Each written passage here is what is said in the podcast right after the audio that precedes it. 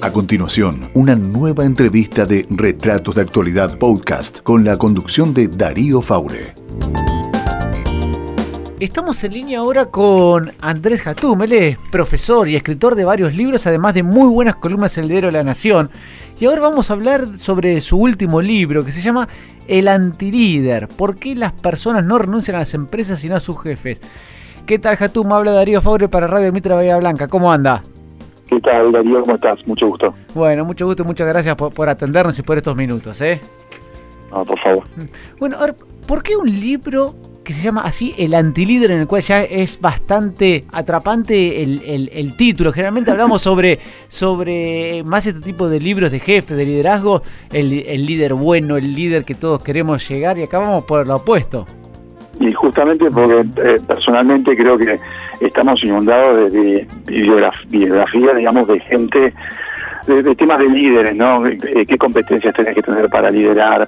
Pero nos olvidamos de, de que en las organizaciones muchas veces hay esos jefes espantosos con comportamientos horribles que nos hacen la vida imposible y por los cuales eh, son el primer factor, eh, digamos, son el primer factor por lo cual la gente se termina yendo de las empresas, ¿no?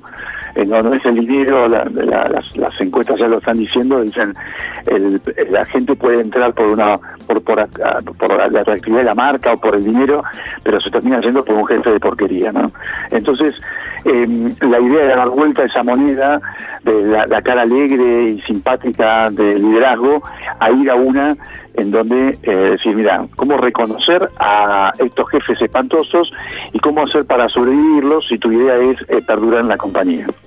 Es que ese es un tema, cuando hablamos de liderazgo acá en el programa lo hablamos siempre. Antes, eh, hace muchos años, eh, generalmente la, gente entraba para jubilarse en la empresa.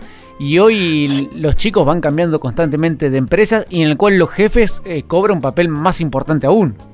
Totalmente, es decir, eso es un cambio generacional bastante grande. El promedio de la gente en las compañías, en las generaciones nuevas, está en dos años y hay muchas empresas que necesitan ciclos más largos de aprendizaje, por lo cual em, el cambio en las prácticas de recursos humanos y jefes que se adapten a las nuevas generaciones son claves, ¿no? Pero eh, está la génesis de lo que yo llamo en el libro el jefe chotismo, es bien criollo, en donde tenés jefes que son un espanto y que no van a cambiar. Entonces, también es cierto de que las nuevas generaciones son tal vez menos, tienen menos paciencia para estos jefes que las generaciones más grandes, ¿no?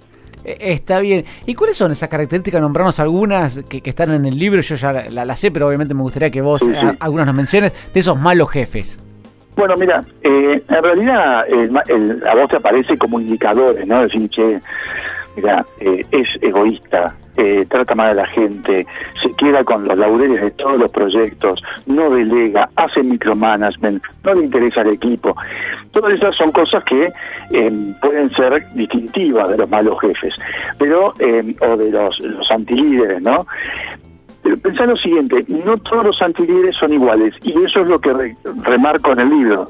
Es decir, saber distinguir un antilíder en sus características te va a permitir entender qué técnicas usar para poder sobrevivir. Por ejemplo, no es lo mismo un jefe bestial que un jefe tóxico, que un jefe cortoplacista, que un psicópata, narcisista, maquiavélico, porque los vas a tener que tratar de distintas formas y porque tienen formas distintas de tratarte a vos.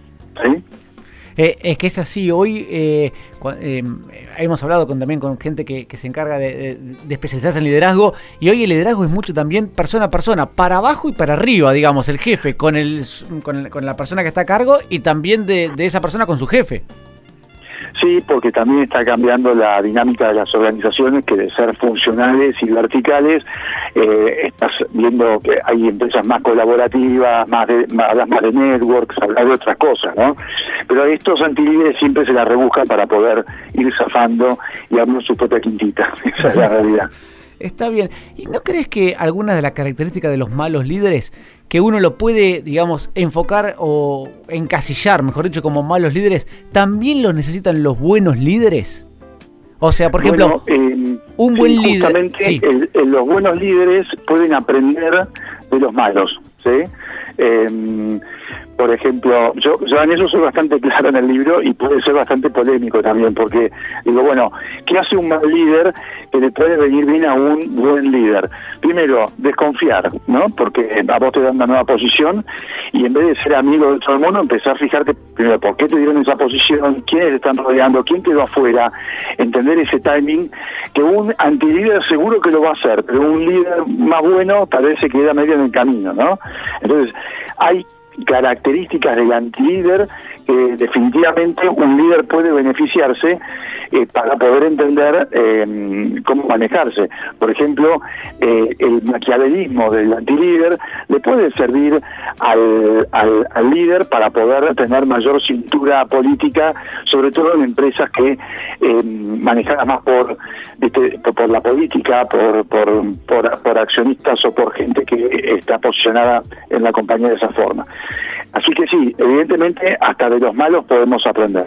Seguro, uno, uno de los jefes que quizás, a ver, corregime si estoy eh, eh, equivocado, pero que, lo veo en el libro y que yo veo que quizás, en la mayoría de estos malos jefes o malos líderes es eh, aquellos que tratan de pasar desapercibido, con una sonrisa, que son políticamente correctos, pero al momento de tomar una decisión se esconden permanentemente. Y quieras o no, en las grandes empresas cumplen puestos muy importantes a veces.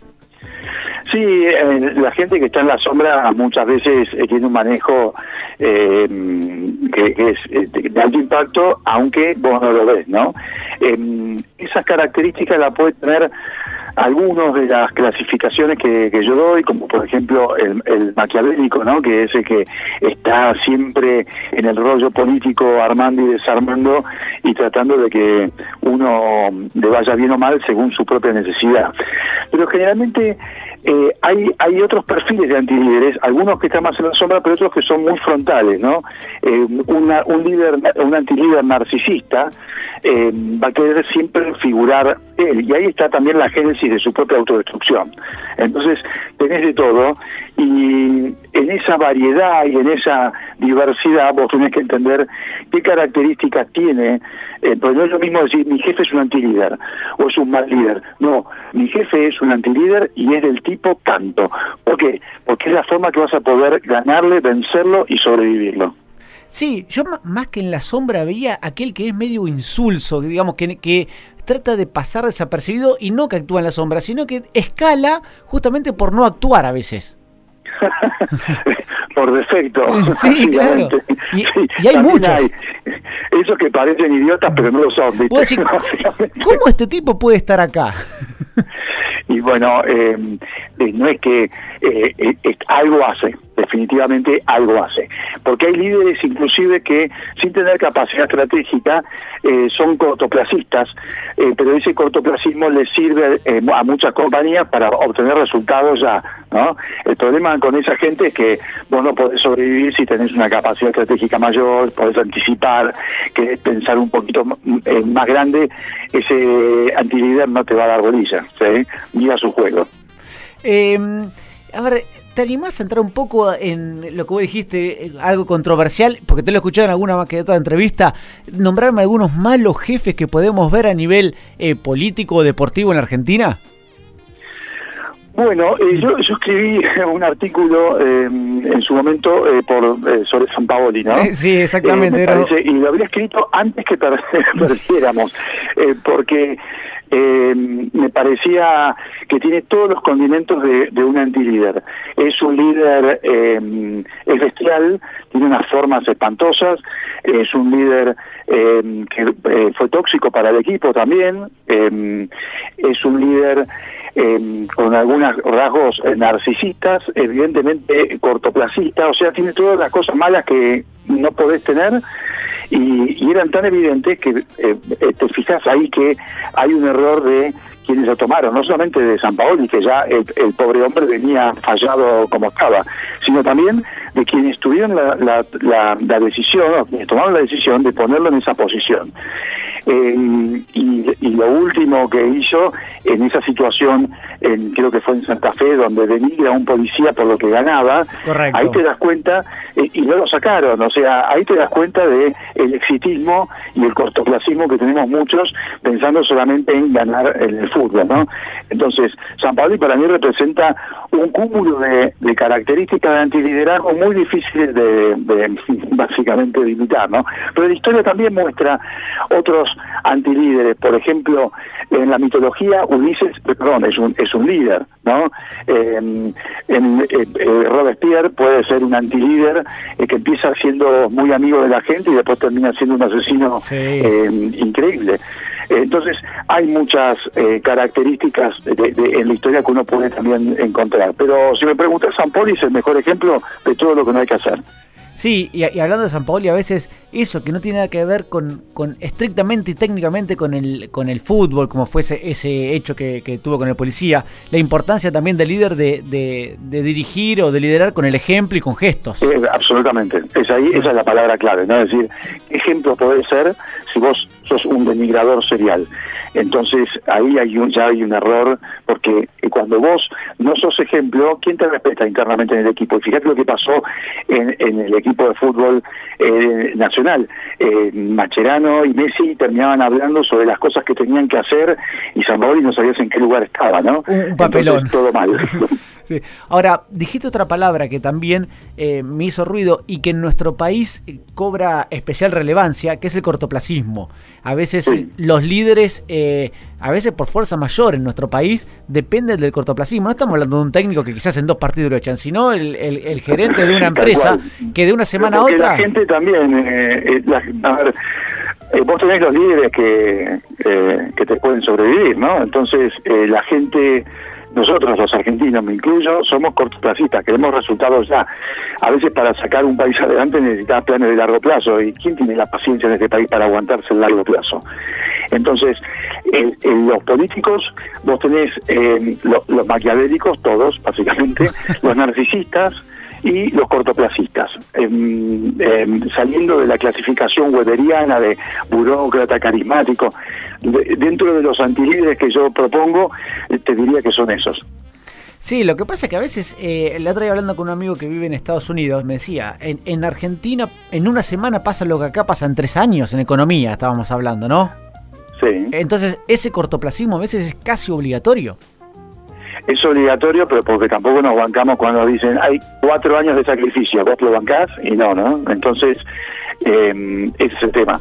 El, si te aparece un líder con pensamiento de largo plazo, tal vez, bueno, la gente te dice, digamos, eh, no es un líder para este país, es más para un país desarrollado, para Europa, para lo que fuera. Acá necesitamos alguien que resuelva todo ya rápido y ya no se puede eso. Entonces, sí, los antiliderazgos, yo los escribí a nivel organizacional, pero los puedo llevar a cualquier ámbito de la vida. Sí, exactamente, y a veces cuando hablamos de política, eh, lamentablemente lo que vos decís, si algún político nos dice, muchachos, cuatro años de ajuste, no lo votamos, aunque sepamos que tenemos que hacerlo. Si, si, resucita Churchill que dice sangre, sudor y lágrimas, no lo vota nadie. No, lo vota nadie y, lamentablemente a veces, a veces se necesita hacer ese ajuste como para sentar las bases para crecer. Sí, llamarlo ajuste, pero también llamarlo pensamiento de largo plazo. Totalmente de acuerdo. Planes sustentables. Totalmente de eh, acuerdo. Políticas de Estado donde eh, se respeten más allá del partido que esté. Acá muy pendular todo, ¿no? Entonces, evidentemente, en, esa, en ese ámbito pendular, en ese contexto pendular, los antilíderes afloran, no los líderes. Sí. Em, además del cortoplacismo que nombramos, ¿ves algunos rasgos de los jefes argentinos con respecto a otros lugares del mundo? Eh, mira, eh, sí, eh, pero salimos del antilíder vamos a algunas características que los caracterizan, ¿no? Es decir, la agilidad y adaptabilidad de las personas para poder justamente con, las situaciones que se viven en este país eh, tan tan eh, drásticas y tan rápidas, entonces la agilidad de respuesta, que es la capacidad de adaptarse rápidamente a situaciones complejas, también la posibilidad de ir resolviendo en el corto plazo, eh, digamos, ir apagando fuegos, es decir, aparecen los líderes bomberos eh, en, la, en la política argentina, eh, perdón, en, las empresas argentinas, que son aquellos que tapan incendios en momentos de crisis, que no necesariamente son los que van a después sobrevivir en las organizaciones en tiempos de estabilidad, pero sí que las organizaciones los demandan en las épocas de crisis, ¿no? Entonces, tenés esas características de y la practicidad que tienen los, los, jefes argentinos, los, los, líderes de empresa argentina de, ir resolviendo situaciones a medida de que se van dando los, distintos cambios de contexto. Eh, sos profesor de, universidad y de, chicos que pueden ser líderes de empresas en, los próximos años. Eh, ¿Ves un cambio que, no un deseo, sino un cambio real en las nuevas generaciones de chicos de quizás de 25, 30 años con respecto a... Yo, soy profesor en la Universidad de Itela, eh, Exactamente. en posgrado, doy clase en el MBA y el Executive MBA, o sea, gente que ya está trabajando, tiene experiencia y me tocan, bueno, evidentemente las nuevas generaciones eh, se han incorporado ya al aula. Eh, sí, hay un cambio, hay un cambio a, a querer, eh, a una visión más colaborativa del liderazgo, ¿sí? Eh, y a una capacidad de aprendizaje mayor que otras generaciones. Es decir, esto de aprender, desaprender para volver a aprender no es una, no es visto como una mala palabra para las nuevas generaciones, al contrario, las nuevas generaciones quieren quieren ser empleables, ¿sí? Eso significa ir aprendiendo permanentemente. Está muy bien. Andrés, te queremos agradecer por estos minutos. No quería hablar mucho del libro porque es un libro que realmente vale la pena leer. Se llama El Antilíder. ¿Por qué las personas no renuncian a sus empresas sino a sus jefes? Muchas gracias, Jatún, por estos minutos. ¿eh? No, gracias a vos. ¿eh? Un abrazo grande. Chao, chao. Un abrazo.